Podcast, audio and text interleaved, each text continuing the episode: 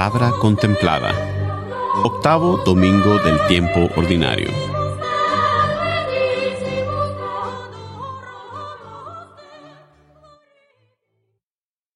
Lectura del libro de Sirácides.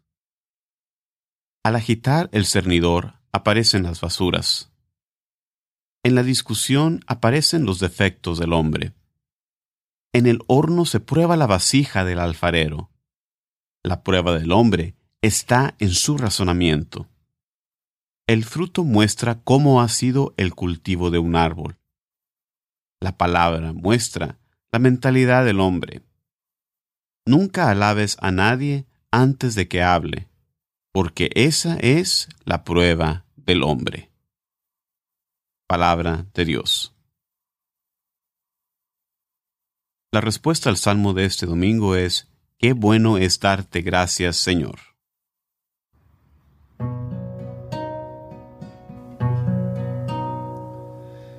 Bueno es darte gracias, Señor.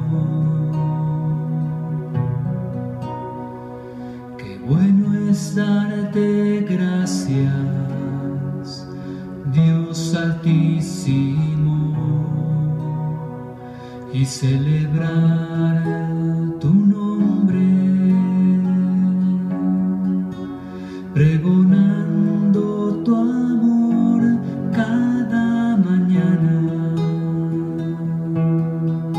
y tu fidelidad todas las noches. Qué bueno es darte gracias, Señor. Los justos crecerán como las palmas,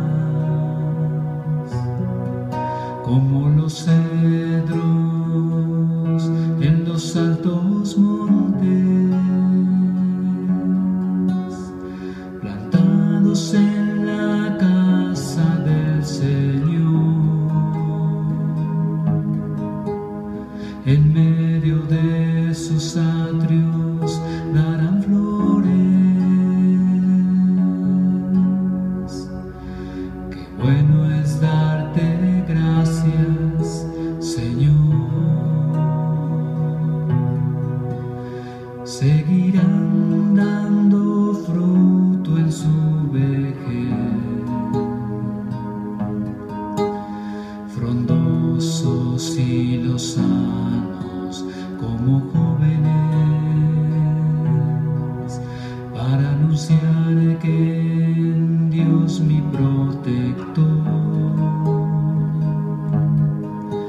mi maldad ni injusticia se conocen. Qué bueno es darte gracias, Señor.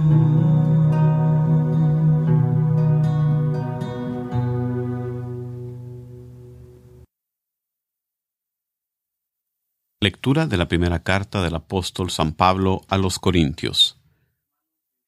Hermanos, cuando nuestro ser corruptible y mortal se revista de incorruptibilidad e inmortalidad, entonces se cumplirá la palabra de la Escritura. La muerte ha sido aniquilada por la victoria. ¿Dónde está muerte tu victoria? ¿Dónde está muerte tu aguijón? El aguijón de la muerte es el pecado y la fuerza del pecado es la ley. Gracias a Dios que nos ha dado la victoria por nuestro Señor Jesucristo. Así pues, hermanos míos muy amados, estén firmes y permanezcan constantes, trabajando siempre con fervor en la obra de Cristo, puesto que ustedes saben que sus fatigas no quedarán sin recompensa por parte del Señor. Palabra de Dios.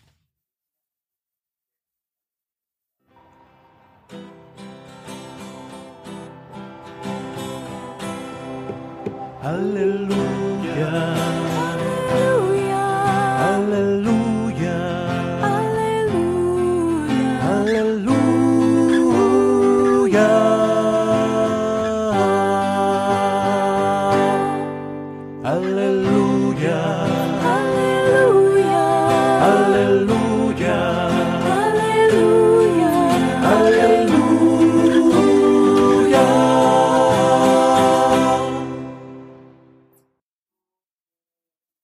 Del Santo Evangelio según San Lucas. En aquel tiempo Jesús propuso a sus discípulos este ejemplo. ¿Puede acaso un ciego guiar a otro ciego? ¿No caerán los dos en un hoyo? El discípulo no es superior a su maestro, pero cuando termine su aprendizaje será como su maestro. ¿Por qué ves la paja en el ojo de tu hermano y no la viga que llevas en el tuyo? ¿Cómo te atreves a decirle a tu hermano, déjame quitarte la paja que llevas en el ojo, si no adviertes la viga que llevas en el tuyo? Hipócrita, saca primero la viga que llevas en tu ojo, y entonces podrás ver, para sacar la paja del ojo de tu hermano. No hay árbol bueno que produzca frutos malos, ni árbol malo que produzca frutos buenos. Cada árbol se conoce por sus frutos. No se recogen higos de las zarzas, ni se cortan uvas de los espinos. El hombre bueno dice cosas buenas, porque el bien está en su corazón. Y el hombre malo dice cosas malas, porque el mal está en su corazón. Pues la boca habla de lo que está lleno el corazón. Palabra del Señor.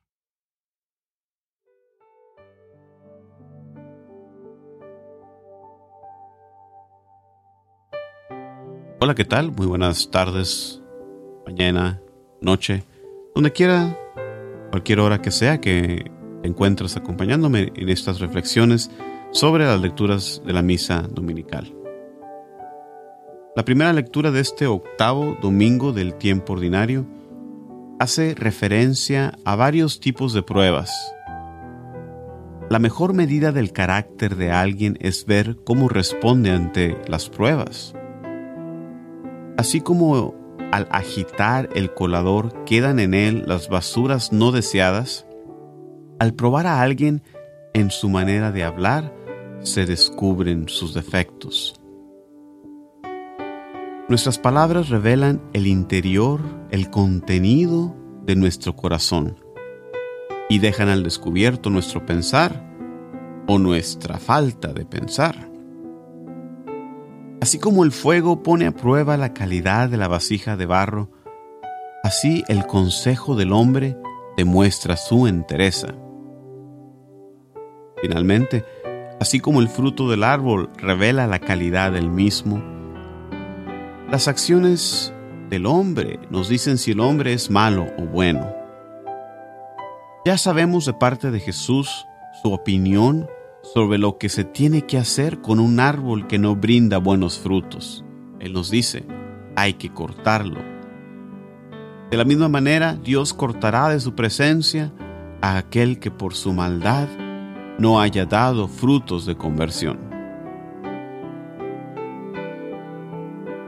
Es mi oración, es mi deseo que Dios nos dé siempre el discernimiento para poder evaluar las palabras y las acciones de las personas, para así aprender de ellas si son buenas o son malas.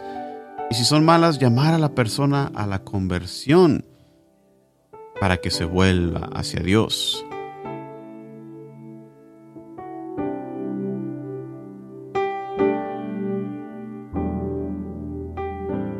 La gratitud del ser humano es una disposición que agrada a Dios.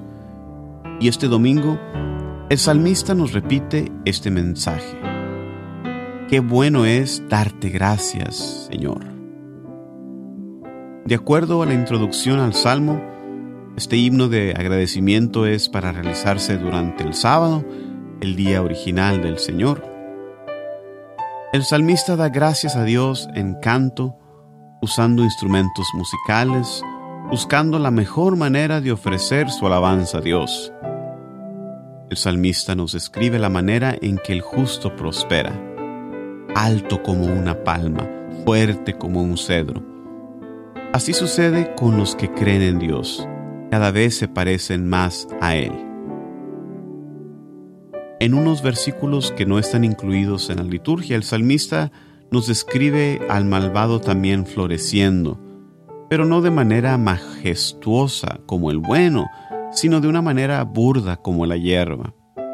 Esta hierba que solo estorba, solo erosiona el suelo trayendo malestar a la tierra. El justo, sin embargo, es fuente de abundante fruto aún en su vejez, nos dice el salmista.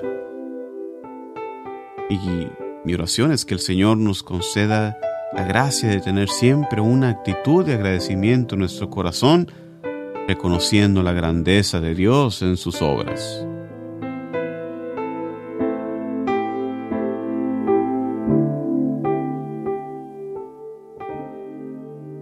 La resurrección de Jesús es el centro de la esperanza cristiana, y San Pablo se ocupó de predicar y explicar su magnitud, su importancia. En la segunda lectura de los últimos tres domingos, la Iglesia nos ha presentado para nuestra reflexión y nuestra oración pasajes tomados del capítulo 15 de la primera carta a los Corintios.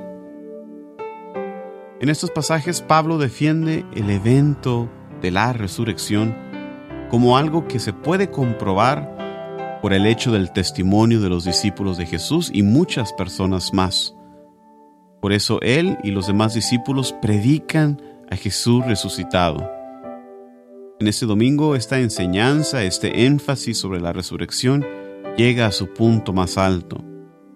La resurrección implica una transformación. Por la resurrección de Cristo, nosotros tenemos la esperanza de la vida eterna. La naturaleza humana comparte por la resurrección de la incorruptibilidad de Jesucristo. La muerte ha sido vencida por Él entonces no tiene la última palabra sobre nosotros. Esta esperanza nos da el aliento para seguir adelante en la vida a pesar de todas las pruebas.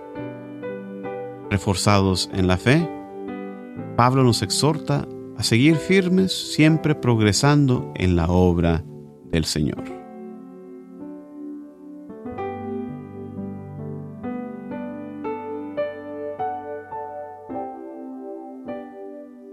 El texto del Evangelio de este domingo forma parte del mensaje de las bienaventuranzas escuchamos también la semana pasada. Como parte de esto, debemos considerarlo parte de las enseñanzas de Jesús, parte de lo que Jesús quiere que sea formativo para todos nosotros, para todos los que se decidan a seguirle.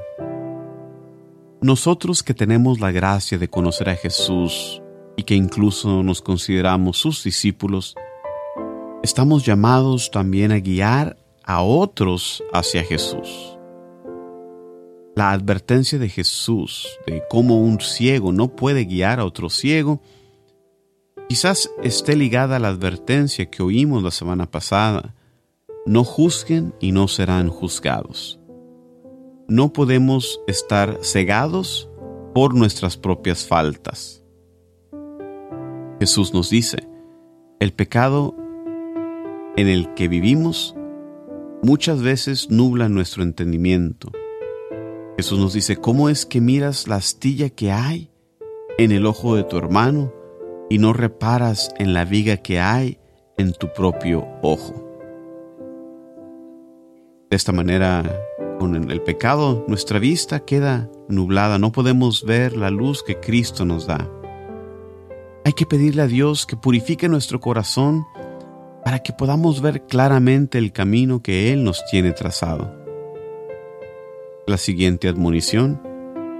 No está el discípulo por encima del maestro, podría ser una advertencia de cuidarse de aquellos falsos maestros quien en su vanidad inventan doctrinas por querer estar encima del maestro. Jesús nos ha dejado su enseñanza en su palabra, palabra que es viva y se manifiesta también por la enseñanza de la iglesia. Que nuestro Señor nos conceda la humildad de llamar a otros a Él en humildad y en obediencia. Bueno, y hermanas, muchísimas gracias por acompañarme en estas reflexiones. Se despide de ustedes en Cristo, Juan Carlos Moreno, recordándole que pueden visitar mi sitio web, vayan al mundo.org para más recursos para la evangelización. Muchísimas gracias, paz y bien siempre.